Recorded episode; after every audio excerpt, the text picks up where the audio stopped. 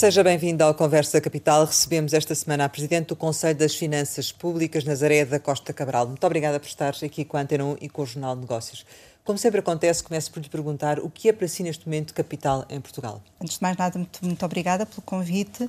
Bom, aquilo que eu penso que é capital em Portugal, como que creio que na maior parte dos países, é a descoberta de uma vacina ou de uma cura e que de facto tem terminado alterações muito profundas na vida das pessoas, tem tido impactos avassaladores do ponto de vista da saúde pública da vida das pessoas e também, como sabemos, do ponto de vista da economia. E são esses impactos na economia uh, que, que, levaram o, o, o, Governo a apresentar uh, um orçamento suplementar, uma proposta de alteração ao orçamento para, para 2020, e uh, o Conselho das Finanças Públicas já se veio a pronunciar sobre esse orçamento, dizendo que é demasiado otimista quando comparado com as previsões do Banco de Portugal ou mesmo com as previsões do próprio Conselho das Finanças Públicas. O que é que vos leva a chegar a esta conclusão? Bom, nós notamos que na previsão que está subjacente ao orçamento suplementar, Uh, existem uh, dois ou três riscos que podemos qualificar como sendo riscos descendentes. E um deles está justamente relacionado com a questão macro. A projeção do governo que aponta para uma taxa de recessão económica, neste caso uma taxa de crescimento negativa na ordem dos 6,9%, que está de facto ali muito, muito no limite superior das projeções, das principais projeções que têm sido feitas, inclusive as do Conselho das Finanças Públicas, e que, se observarmos, eh, nomeadamente aquelas projeções que foram publicadas, desde logo as do CFP e também as do Banco de Portugal, que essa mesma projeção do Governo já está fora deste intervalo de projeção. Depois há essencialmente dois elementos, um deles que concorre claramente para o produto, para a taxa de crescimento da economia, que é a questão do consumo privado. Aí notamos que eh, existe uma subestimação daquela que vai ser a queda do consumo privado. E isto é um aspecto que tem relevância, desde logo, porque depois também condiciona o comportamento da receita fiscal. Portanto, tem implicações diretas do ponto de vista da evolução da receita fiscal. Portanto, são esses dois fatores que, à partida, dão um maior otimismo às contas do governo. Juntamente com a questão também da taxa de desemprego que, de novo, verificamos que ela está, digamos assim, eh, apartada daquilo que são, pelo menos em dois pontos percentuais, daquilo que são as outras projeções mais recentes. E, portanto, estes dois aspectos que levam a que haja, por um lado, um decréscimo mais significativo do consumo privado, por outro lado, associado, porventura, enfim, a uma taxa de desemprego maior do que aquela que é esperada, uma diminuição das remunerações, isso concorre ou poderá concorrer para que, de facto, o comportamento da receita fiscal seja, a queda seja ainda mais pronunciada do que aquela que está prevista na projeção do Governo. Mas isso faz com que a proposta não seja, do seu ponto de vista, transparente, que haja opacidade na, na, na proposta? Não, as nossas uh, críticas uh, desse ponto de vista prendem-se com outros aspectos, não é? Quando nós falamos do princípio da transparência orçamental, nós estamos a falar desde logo um princípio que tem concretização na lei de enquadramento orçamental. E é um princípio que obriga a duas coisas muito simples: a que, por um lado, os documentos orçamentais e também os documentos que, obviamente, depois acompanham a execução orçamental tenham elementos informativos suficientes para que todos aqueles que estão envolvidos na apreciação e acompanhamento desses documentos orçamentais conheçam, de facto, a informação relevante e, possam, de facto, assim, perceber aquilo que está contido, as opções fundamentais que estão contidas nesses documentos uh, orçamentais. Mas, por outro lado, o princípio da, da transparência significa que há uma obrigação por parte do Governo, desde logo, de prestar informação suficiente às várias instituições, desde logo aos outros órgãos de soberania com quem se relaciona, mas também relativamente a estas instituições de acompanhamento eh, e, desde logo, o Conselho das Finanças Públicas, certo. porque nós recebemos essa informação e, obviamente, que é desejável que essa informação seja uma informação de qualidade e completa, o mais completa possível. Mas a minha questão é se vocês não receberam a informação ou se essa informação não está de todo na proposta, ou seja, na verdade não está acessível nem para vocês, nem para uh, os contribuintes no modo geral. Desde logo, exatamente. Portanto, nós notamos no nosso relatório que, por um lado, o relatório que acompanhou a proposta de orçamento suplementar, tratando-se este, digamos, de uma revisão muito profunda do orçamento do Estado, que ela obrigaria a que os mesmos elementos informativos, ou quase todos eles, que normalmente acompanham a proposta do orçamento, também estivessem agora. E que o próprio relatório que acompanha a proposta do orçamento fosse muito mais detalhado, digamos, na informação que é prestada à opinião pública em geral e depois, desde logo, em particular aos, aos deputados. Mas isso é uma falha técnica ou é propositado? Não sei, tenho que perguntar desde logo ao Governo, porque é ele, eh, o Governo é que fez a proposta de orçamento do Estado, ele é que elaborou o relatório que acompanha a proposta do orçamento do Estado e, portanto, ele é que terá que dizer. Depois, o que nós verificamos foi que, no processo de interação que é uma interação que implica uma troca de informações para clarificação de aspectos que possam não estar tão claros na proposta orçamental ou nos documentos que acompanham essa proposta. Que vocês pediram. Que nós pedimos em diversas ocasiões e, de facto, aquilo que verificamos foi que, embora tenha havido alguma clarificação, ela não foi total. Portanto, também não conseguimos saber no, no orçamento suplementar o impacto que, em concreto que cada medida tem. Há aqui três ou quatro eh, eh, aspectos que ficaram por clarificar. Por um lado, a questão, digamos assim, de saber das medidas, das chamadas medidas eh, discricionárias de combate à pandemia, exatamente como é que elas se faziam refletir nos mapas orçamentais. Depois, como é que se faz, por exemplo, a passagem da contabilidade pública para a contabilidade nacional. É uma informação que normalmente acompanha todos estes documentos orçamentais e, neste caso, ela não existiu. E depois há aqui uma outra questão que se prende, sobretudo, com o detalhe relativo às fontes de financiamento. Temos que uma boa parte das medidas vão ter financiamento europeu, só que depois nós não percebemos muito bem como é que ele se reflete, por exemplo, em termos de dinâmica da dívida pública. O caso mais paradigmático é o, é o programa, o novo programa SURE, que tem aqui um papel muito importante até no financiamento de todas estas medidas de apoio à atividade económica. Diz-se que esse financiamento será na ordem dos 1.200 milhões de euros, é o que nos é dito no relatório, mas depois nós não sabemos, em termos de facto efetivos, como é que isto se projeta, como é que isto como é que se, vai aplicar? Hum. em termos, de, de, por exemplo, no seu impacto na dinâmica da própria dívida pública. É, é porque, na verdade, para o cidadão comum, quando olha para as previsões eh, do governo, olha para as previsões do Banco de Portugal que apontam para 9,5%, para o Conselho das Finanças Públicas de 7,5% e num cenário severo ainda é superior.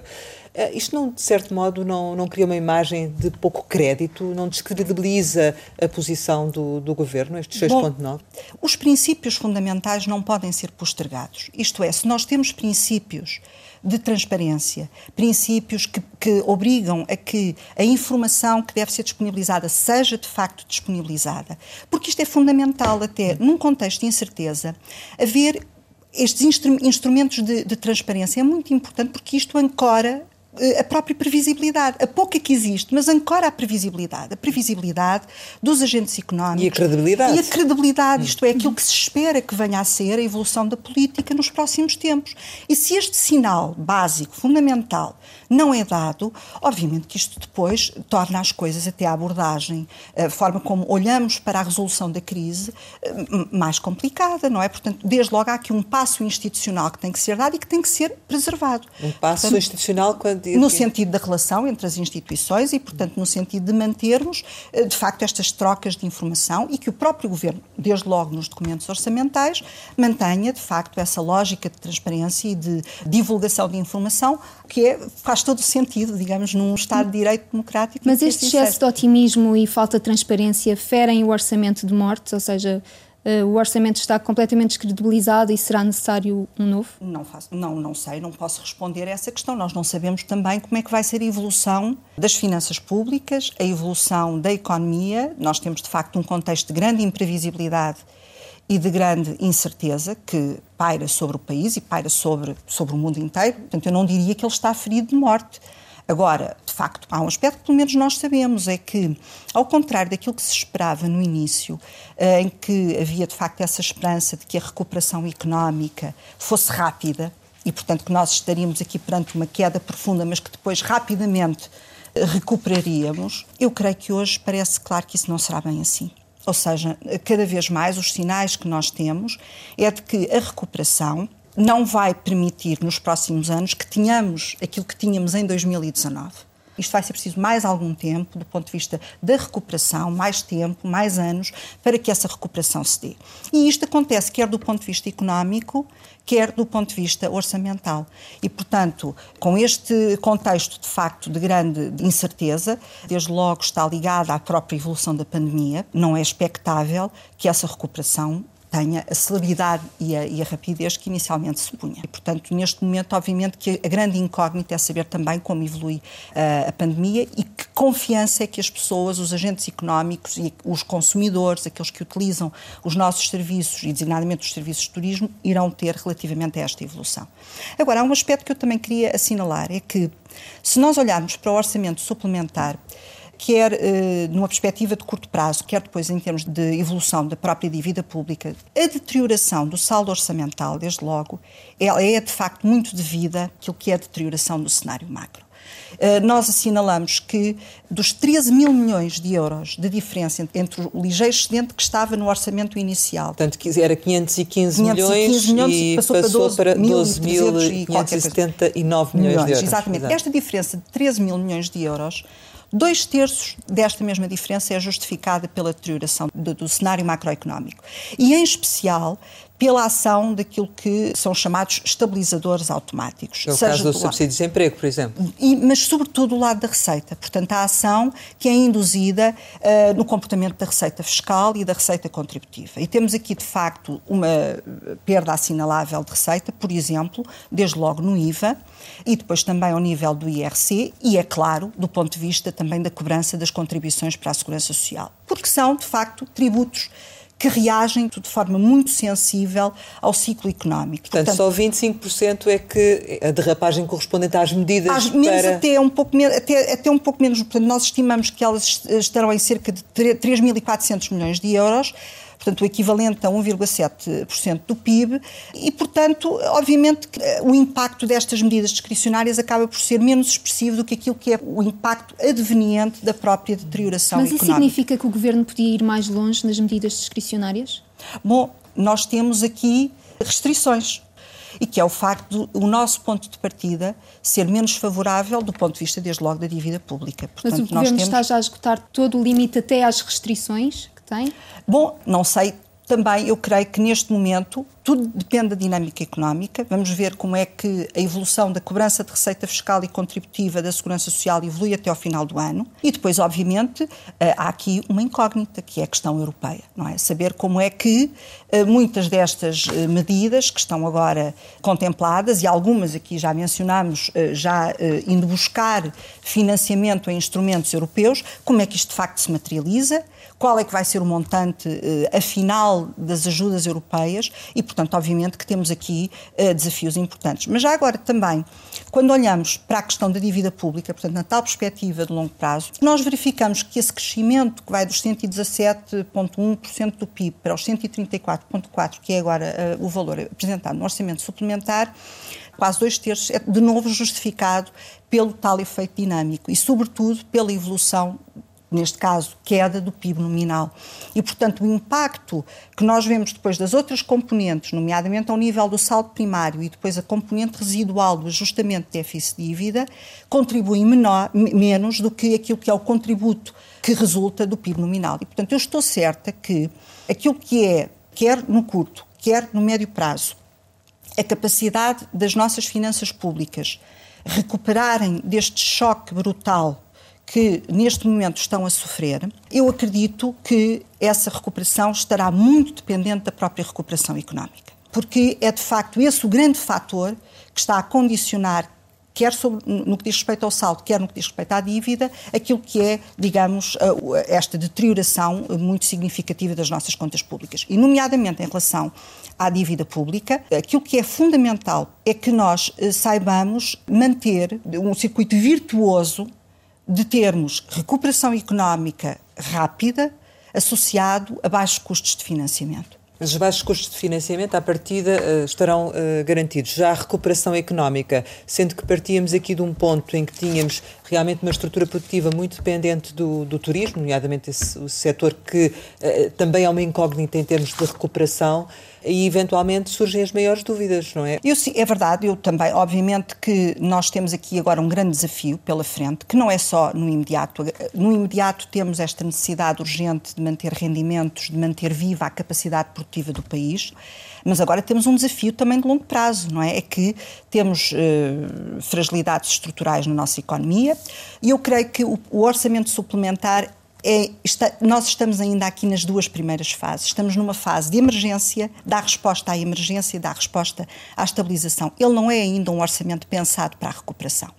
Portanto, ele está, porque nós ainda não, não superámos estas duas fases iniciais. Nós ainda estamos numa fase que ainda é de emergência ou de pós-emergência e estamos agora a tentar a estabilização. Mas não é, de facto, ele não está pensado para ser um orçamento de recuperação. Então isso significa, insistindo um pouco na questão que há pouco a Susana lhe colocava, que é ainda há, do seu ponto de vista, margem para novas medidas de suporte à economia que venham depois a dar uh, o passo para a recuperação? Vamos ver se as pessoas que neste momento estão em layoff regressam ao trabalho, se as empresas uh, retomam a sua atividade, se é possível retomar os níveis de cobrança fiscal e contributiva para a segurança social. Sabemos que muitas destas medidas são medidas temporárias e, portanto, vamos ver quando o impacto destas medidas for ultrapassado, se as empresas estiverem de facto a retomar a sua atividade, obviamente não será total, mas pelo menos parcialmente, como é que isso se refletirá nas contas públicas e, portanto, teremos que aguardar. Esse momento posterior também vai ser o momento em que as empresas vão pagar um pouco a fatura daquilo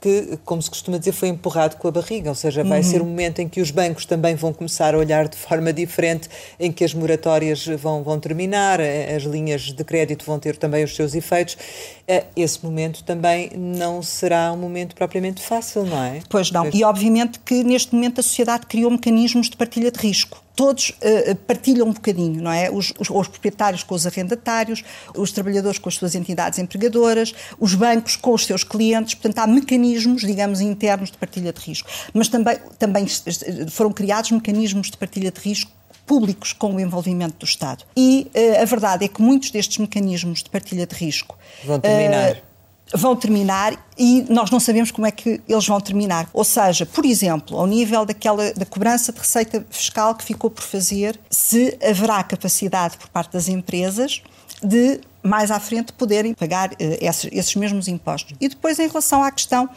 das moratórias. Esta é uma área que pode vir a ter um grande impacto. Um dos riscos que nós assinalamos é precisamente este risco descendente associado a um conjunto de responsabilidades contingentes, nomeadamente aquilo que nós qualificamos como chamada dívida acessória, que está muito ligada a garantias que foram dadas pelo Estado no contexto, nomeadamente, de créditos bancários. E para além de uh, seguros que o próprio Estado também assume agora uh, no orçamento suplementar, Basta dizer que o limite, por exemplo, para as garantias é na ordem dos 13 mil milhões de euros, portanto, que é um valor muito expressivo. Para efeitos da autorização pelo Parlamento destas garantias dadas pelo Estado, por um lado, e dos seguros, o limite subiu de forma muito expressiva, mais de 18 mil milhões de euros, para efeitos de autorização. Não quer dizer que ele seja todo escutado, certo. mas de facto temos aqui um valor na ordem dos 20 mil milhões de euros. Portanto, é, é de facto um valor eh, muito significativo que pode determinar as tais responsabilidades contingentes, isto é, caso os devedores principais não paguem, que seja o Estado, enquanto garante, enquanto devedor acessório, que seja acionado para, obviamente, eh, pagar. Que, uma dúvida no horizonte, não é? Uma dúvida. O Estado assumindo-se, no fundo, como um garante e que eh, poderá, de facto, ter de suportar aqui encargos elevados. É? Mas perante os indicadores que têm surgido, já se vê alguma luz no fim do túnel ou ainda é muito cedo para ter qualquer tipo de esperança no horizonte? Bom, eu não quero ser excessivamente pessimista a situação já, já de si é muito difícil, é muito complexa, não é? Nós temos agora desafios, quer no curto prazo, quer uh, depois no longo prazo, temos desafios muito complexos pela frente, não é? Por um lado, uh, este grande desafio da recuperação económica, que, como eu mencionava, é crucial, mesmo para as finanças públicas, portanto, uh, este, é, este é o fator que eu assinalaria como sendo preponderante, mas depois temos aqui um processo de gestão de mensagens que, tendo em conta a situação que é a situação portuguesa, o nosso histórico, a nossa dívida pública, isto é algo que temos que saber gerir. Isto tem que ser gerido. E que não está a ser gerido como deve ser. Uh, há mensagens que têm que ser passadas. Nomeadamente? Uh, e, uh, desde logo, falávamos há pouco, transparência e previsibilidade é uma, é uma mensagem fundamental, é uma área fundamental. Nós não, não estamos a antecipar que haja, para já, problemas a nível dos mercados de dívida. A situação está calma e, em grande medida, como mencionava, também muito por força da intervenção do, do, Banco Central Europeu, portanto, que tem contribuído para essa acalmia. Mas também sabemos que a economia é muito baseada na confiança. E, exatamente. E hum. por isso é que eu creio que o Governo, nós temos aqui uma responsabilidade nacional, não é? Portanto, não é só estarmos à espera que tudo depende daquilo que a Europa e as instituições europeias, que obviamente, enfim, já estão a fazer muito e com certeza uh, aguardamos que haja programas de apoio até mais musculados, mas obviamente que há aqui mensagens e, portanto, uma, del uma delas é essa questão, de facto, a previsibilidade, transparência é fundamental. Depois, há aqui sinais, sinais, por exemplo, que têm que ver com a gestão que se faça destas áreas que porventura podem ser mais problemáticas, do ponto de vista daquela que é a leitura que esses mesmos mercados financeiros, não é, que às vezes até são olhados com um certo, mas enfim, são eles que nos financiam, os mercado de dívida, nós temos que estar alertados para essa situação. E, portanto, mensagens que têm que ser dadas, cautelas que têm que ser demonstradas na gestão das responsabilidades contingentes, na, na forma como, a par das ajudas que recebemos, se é que efetivamente traçamos um programa de recuperação económica que seja credível, que as pessoas percebam que é um programa que de facto nos vai ajudar até a repensar o nosso modelo de desenvolvimento, ainda ao encontro uh, dos novos uh, objetivos de natureza ambiental. Mas já devia Depois, estar feito esse programa de recuperação? Agora temos que começar o trabalho de casa. Quanto mais cedo ele for iniciado, para não estarmos só à espera depois daquilo que vem de fora, é, é, conveniente que esse programa uh, avance, que seja um programa ambicioso e que seja, sobretudo, um programa credível, que tenha que ver com a nossa própria capacidade, com as nossas próprias capacidades. Depois, do ponto de vista daquilo que é a gestão orçamental uh, micro, por assim dizer, de facto, uma mensagem de prudência, de controle, que a, situação, obviamente, temos que dar uma resposta de emergência, mas que são medidas que são transitórias, que são medidas que não vêm para ficar ficar, não têm um, um caráter permanente, não se arriscam a pressionar permanentemente as contas públicas. Portanto, há aqui algumas mensagens que é importante veicular e eu estou convencida que se nós soubermos de facto fazer uma gestão prudente e inteligente desta fase, que é uma fase crítica, que nós conseguimos regressar a esse círculo virtuoso de baixos custos de financiamento com recuperação económica. Portanto, não compreende mensagens contrárias a essas, ou seja, mensagens de otimismo neste momento não as compreende? Aquilo que o CFP tem sido pugnado desde sempre é que essas mensagens sejam mensagens de prudência, por um lado, que elas estejam próximas daquilo que será o cenário mais provável e, desde logo, do cenário mais prudente. É essa a mensagem fundamental. Mesmo no caso do cenário mais severo, este orçamento serviria ou seria necessário um novo orçamento suplementar? Nós estamos, no nosso relatório, a mencionar que há aqui, de facto, uma perspectiva de uh, subestimação, digamos, daquilo que é a queda, desde logo, do produto mas depois de certas componentes do produto que podem comprometer, de facto, a cobrança de receita fiscal. E é? levar a um novo orçamento retificativo. Essa é uma hipótese que existe em termos teóricos, em termos legais, é uma possibilidade que existe. Temos tido, por eh, algumas ocasiões, anos em que foi preciso fazer mais do que um orçamento retificativo. Portanto, essa hipótese não está afastada, mas ela, neste momento, também não estamos a equacionar, não é? Mas que margem é que o orçamento suplementar, desenhado como está, que margem de uma contração económica superior é que acomoda? Obviamente que se a contração económica for maior e, portanto, se a queda da receita tiver que ser ainda mais expressiva, das duas uma, ou eh, de facto a receita existente eh, é suficiente para acomodar essa despesa, ou se ela crescer para lá, ou for necessário aumentar ainda mais a despesa para lá daquilo que efetivamente está previsto neste orçamento agora aprovado, obviamente terá que ser feito um orçamento suplementar. Mas isso tudo depende, de facto, do comportamento da receita pública, do comportamento da despesa pública em função daquilo que for a evolução da própria situação pandémica e situação económica. Uh, no momento em que estamos a gravar, sabemos que o Estado vai passar a ter 70% da, da TAP e depois o restante, enfim, com outro acionista e com os trabalhadores, e que esse empréstimo que o Estado português vai fazer à TAP pode atingir os 1.200 milhões de euros em vez dos 946 milhões que estavam considerados na proposta de alteração do Orçamento de Estado para 2020, no Orçamento Suplementar. Como é que se acomoda, depois de tudo aquilo que nos acabou de dizer, este impacto da TAP eh, neste Orçamento Suplementar? Obviamente que este é um, é um assunto muito sério, é um assunto que, que eh, envolve uma grande preocupação e o Conselho das Finanças Públicas está muito preocupado com esta questão.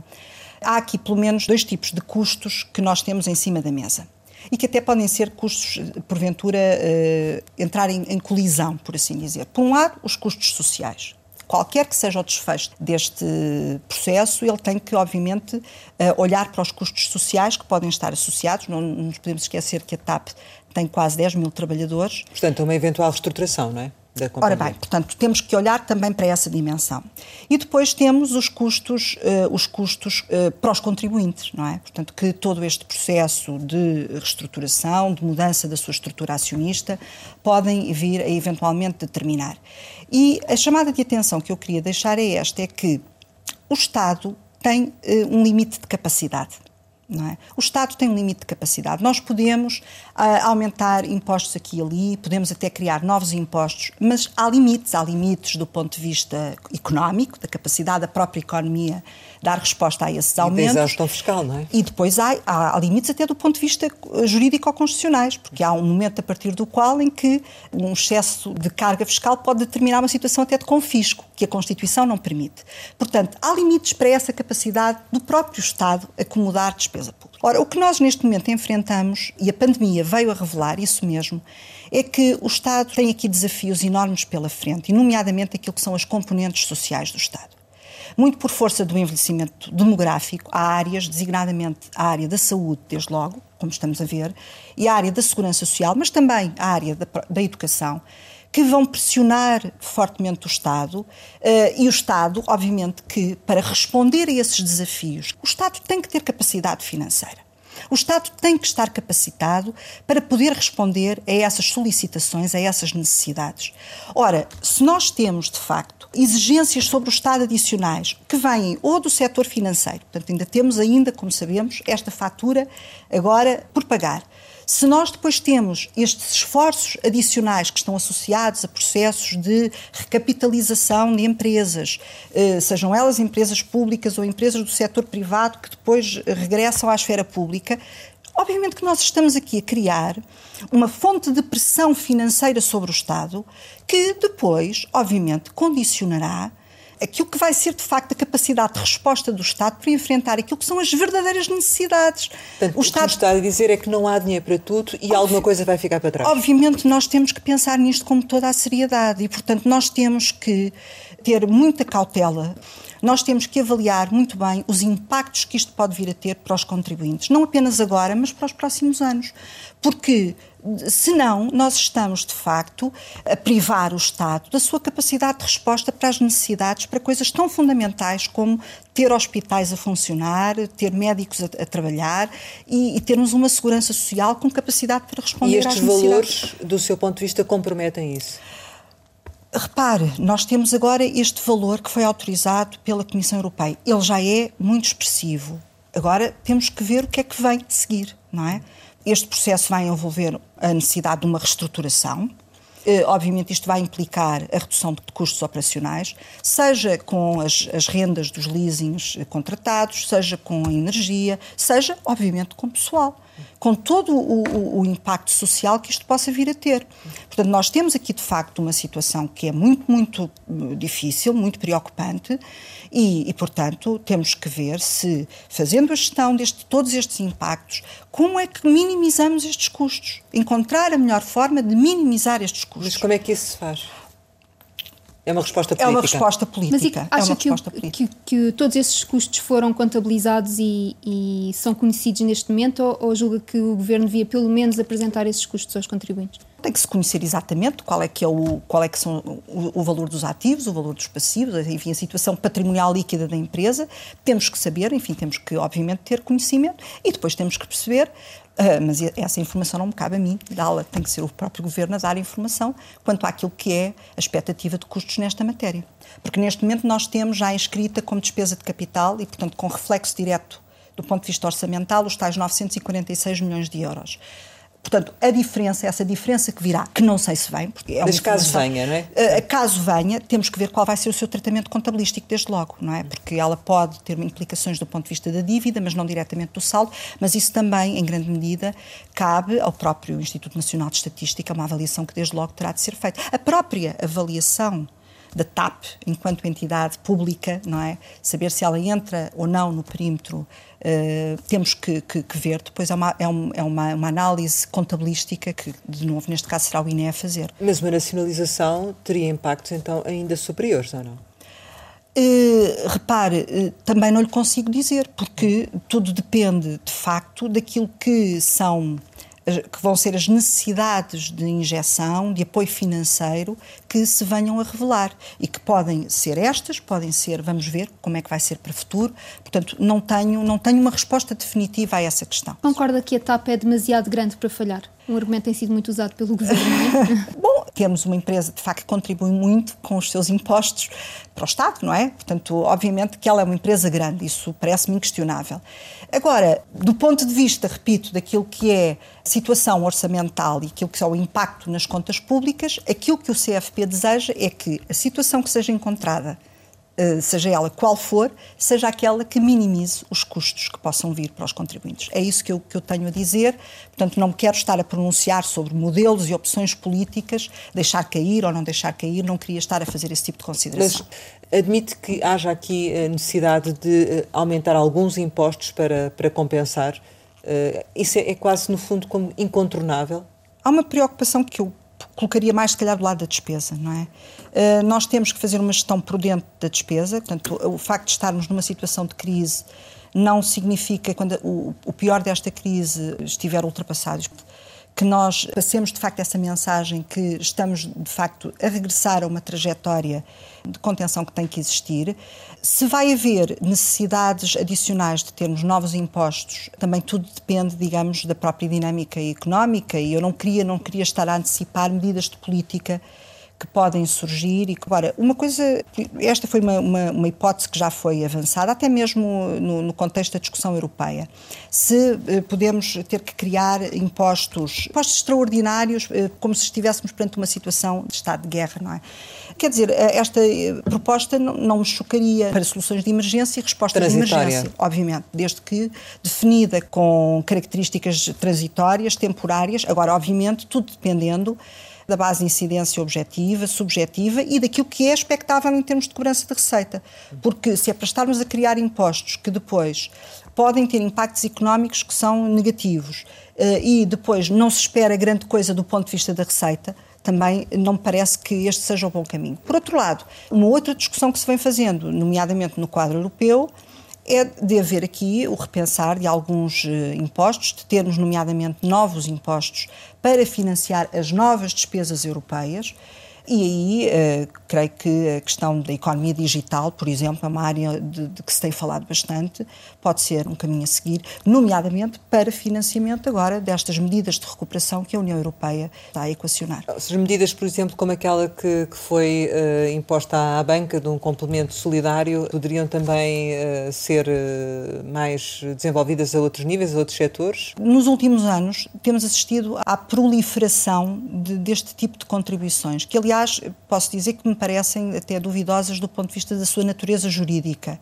Nós assistimos à, à proliferação deste tipo de instrumentos quando estamos próximos de uma situação de exaustão fiscal. Portanto, são instrumentos que acabam por servir como soluções de último recurso quando o Estado precisa de encontrar meios adicionais de financiamento. São... E às vezes os fins Sim. económicos, internalização de custos, por exemplo, que estão subjacentes à sua criação, acabam por ser, enfim, menos importantes. É? mas, mas, ainda assim, o que é, que é preferível? Ou seja, acha que estamos numa situação de exaustão fiscal neste momento ou, ou não? não? Neste momento, nós estamos numa situação de retração da cobrança de receita fiscal por força da situação económica Sim, mas numa situação normal já estaríamos na exaustão? De facto, nos últimos anos temos assistido a um aumento da carga fiscal, portanto, até 2019. Agora, eh, há um debate que falta fazer no país, é que eh, às vezes não é só o valor em bruto, não é? Do peso da receita fiscal e contributiva no, no, no produto que interessa avaliar, é saber que impostos é que lá estão.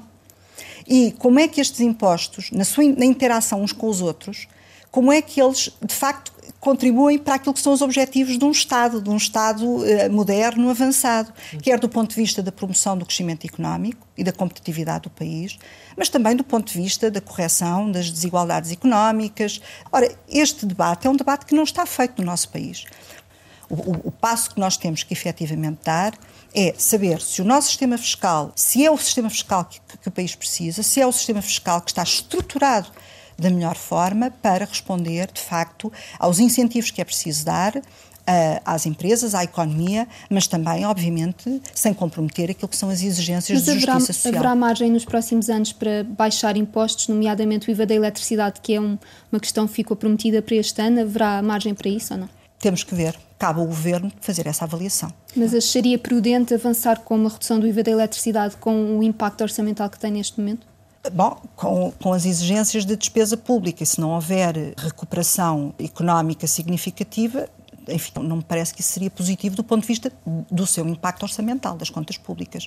Do lado da despesa, vai ser necessário fazer uma redução dessa, dessa despesa e estamos a já a falar no próximo ano, enfim, estamos já a pensar sim, no próximo em 2021. Ano e, e, e, mais até. Eh, nós temos que pensar, eh, há aqui reformas importantes no país que estão por fazer naquilo que é a realização da despesa pública, nomeadamente aquilo que se prende com a concretização plena da lei de enquadramento orçamental, nomeadamente ao nível da programação orçamental. Portanto, é um desafio que uh, levaria a uma gestão mais racional e a uma gestão mais consequente das políticas públicas. Nós, neste momento, os instrumentos de gestão uh, orçamental e financeira que nós temos no país, eles podem ser úteis do ponto de vista do controle. As rúbricas orçamentais dão limites para a despesa e eu consigo controlar a despesa. Mas eu não tenho ferramentas orçamentais que me permitam executar políticas públicas. Isto é, instrumentalizar o orçamento a objetivos de política, ter programas orçamentais com objetivos claros. E plurianuais, não é? Plurianuais, com metas eh, claras, com, com,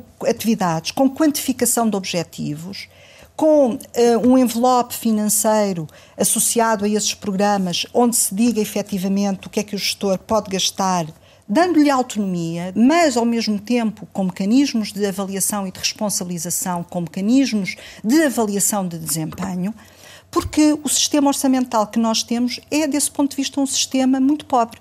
E isto eh, não é bom, não é bom para aquilo que se pretende, que é de facto, num contexto de recursos escassos que temos, em que é preciso fazer opções, nós alocarmos os recursos onde eles de facto são necessários e sabemos usar esses recursos com a máxima racionalidade, com a capacidade de avaliação máxima e de maneira a podermos aferir da própria eficácia das políticas. Senão não, não conseguiremos, de facto, ultrapassar estes, estes óbices fundamentais. Uh, temos de terminar, mas eu ainda queria aqui, uh, sobre o orçamento do próximo ano, perguntar-lhe muito diretamente se, do seu ponto de vista, há ou não margem para aumentar a despesa, nomeadamente com aumentos de salários na função pública. Uh, o próximo orçamento do Estado vai estar muito condicionado por aquilo que venha a ser, digamos, a situação económica e também aquilo que é, digamos, a expectativa de cobrança de receita para o próximo ano. Portanto, assumindo que temos que ter aqui uma gestão prudente das contas públicas, temos que aguardar e, portanto, em função disso, a decisão terá de ser também ela uma decisão prudente. A política de reforço de cativações faz sentido do seu ponto de vista ou não? Repare, eh, ela é um instrumento que pode servir como elemento de acompanhamento da execução orçamental, nomeadamente para evitar que determinado tipo de derrapagem eventualmente possa existir, é um instrumento antigo. Se me pergunta que ela deve ser usada com propósitos mais estruturais, nomeadamente para efeitos de obtenção de eh, melhorias orçamentais, para efeitos de melhorar o próprio saldo orçamental, eu diria que não. Mas antevê que isso aconteça? Não antevejo, não sei se isso vai acontecer. Mas e que sinal é que dá a subida de, de João Leão para Ministro das Finanças, ele que é visto como o artífice uh, das cativações? No Conselho das Finanças Públicas nós temos muito cuidado, não nos pronunciamos sobre as pessoas, conhecíamos obviamente, então o São João Leão era Secretário de Estado do Orçamento, temos tido uma articulação profícua, não é? Como eu digo, enfim, assinalei os problemas de transparência no início desta entrevista, que eu espero que não, não, não sejam de maneira nenhuma uh, uma situação que tenha vindo para ficar e que isto seja explicado pelo contexto de facto excepcional que estamos a viver, mas que, que efetivamente as, as coisas melhorem nos próximos contactos. E, portanto, estamos a aguardar aquela que vai ser, digamos, a sua atuação, as suas decisões eh, políticas, a forma como articula com as várias instituições, eh, a questão da promoção da transparência. É isso, e temos, obviamente, a desejar que, no que toca à relação com o CFP, que tem sido sempre uma relação, como eu digo, profícua e, e leal do ponto de vista institucional, que tudo isso se mantenha. Chegamos ao final e, como habitualmente, lançamos algumas palavras para uma resposta rápida. A primeira é a Faculdade de Direito de Lisboa é uma espécie de segunda casa. é uma espécie de segunda casa, é, é alma mater, não é? Mas é, acabei por estar muitos anos uh, dedicada à faculdade e hoje tenho uma espécie de relação, uma grande ligação afetiva à própria Faculdade de Direito. Teodora Cardoso. É uma economista muito conhecida do país e eu creio que é uma pessoa extraordinária, uma mulher extraordinária, porque além de ser uma pessoa independente do ponto de vista intelectual, ela teve uma vida independente, não é? Teve e tem uma vida independente, uma vida uh, em que, de facto, uh, se afirmou pel, pelas suas qualidades profissionais, no mundo, aliás, habitualmente masculino. E, portanto, acho que é notável desse ponto de vista.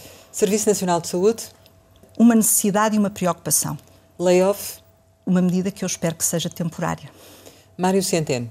Ex-ministro das Finanças e segundo queremos, eh, indicado para ser o próximo governador do Banco de Portugal. Envelhecimento?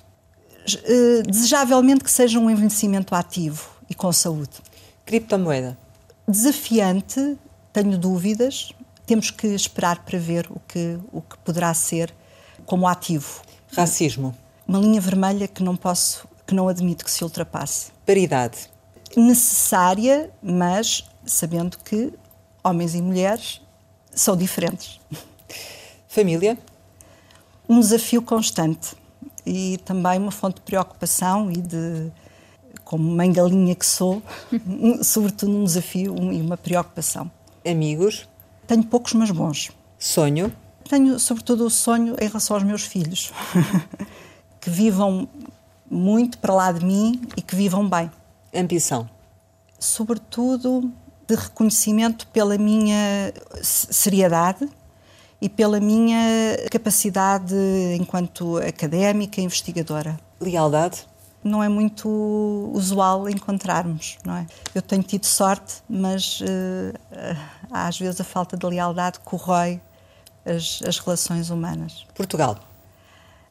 É, é, o meu país e, e, tenho uma grande, uma grande crença no país. Acredito, acredito de facto podemos vir a ser um grande país. Tenho muita confiança. Nazaré da Costa Cabral, muito obrigada por ter estado aqui com a Antena 1 e com o Jornal de Negócios. Pode rever este Conversa Capital com a Presidente do Conselho das Finanças Públicas em www.rtp.pt. Regressamos para a semana, sempre neste dia, esta hora, e claro, contamos consigo.